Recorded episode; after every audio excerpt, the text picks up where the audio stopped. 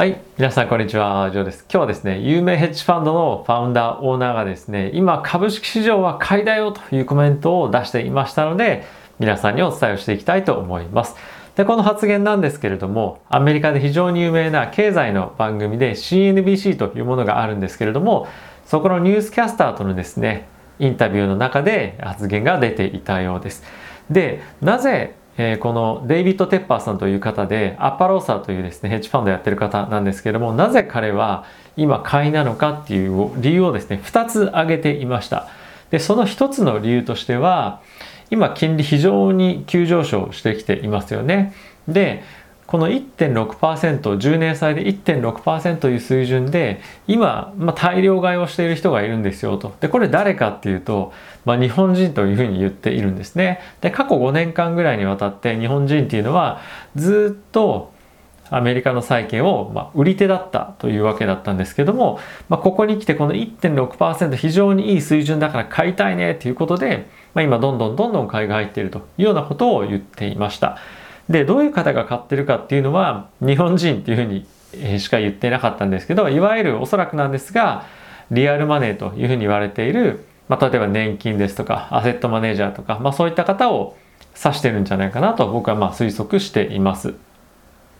で、えー、これが実際にどこからの情報なのかっていうのは正直少しわからないんですけれども、まあ、おそらくですねこのデイビッドペあのテッパーさんという方が取引をしている、まあ、証券会社のまあ、人からだったりとか、まあ、そういった何かしらの、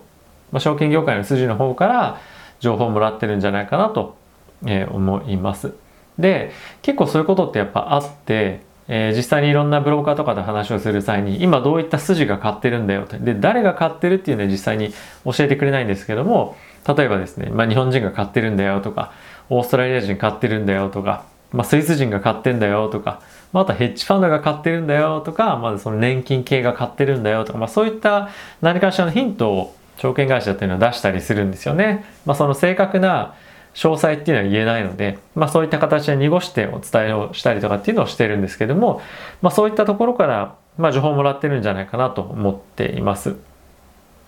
なので、まあ、実際にフローは多少ならずも入ってるかなと思うんですが、ただまあそれが実際にどれぐらいの規模かっていうのはまあ、さらにそれが入り続けるかどうかっていうのはちょっと疑問かなと思いながらも、まあ、今実際にそういったフローが入っているというのがまず一つ、えー、あります。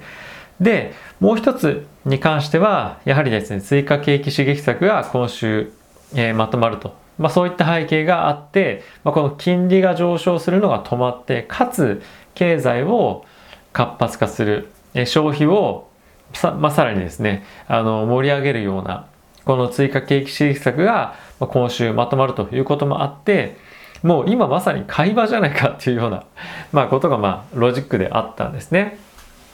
まあこれ本当かなどうかなっていうのは、まあ、ありながらもただし、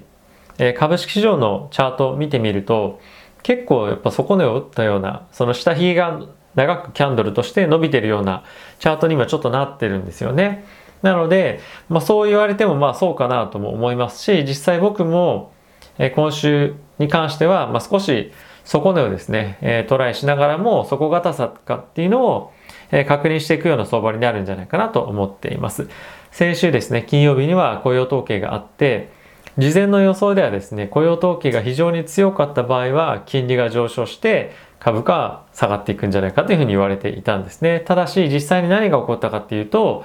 まあ、予想通りというか雇用統計は非常に強い数値が出たと。なんですけども金利は一瞬大きく吹き上がっただけでその後はですね低下していったんですね。でそれに合わせるように株式市場は上昇していったと。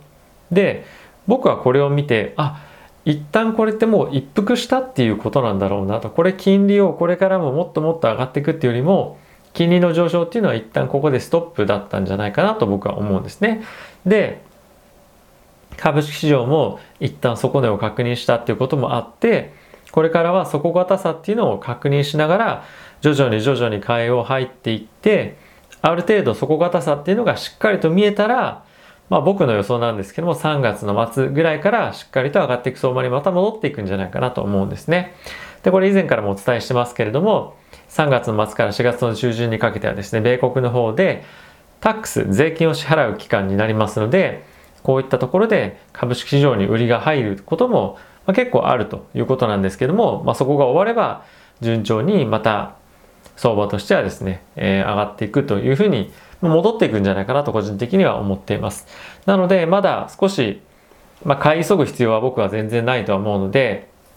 まあ、ここ数週間でポジションをまあ入れ替えるのもいいと思いますし、今キャッシュ持ってる方は少しずつですね、まあ、急いで買うっていうよりも少しずついいものをですね、値頃感っていうのを見ながら買っていくっていうのが僕はいいんじゃないかなと、えー、思っているので、実際に今自分でそうしています。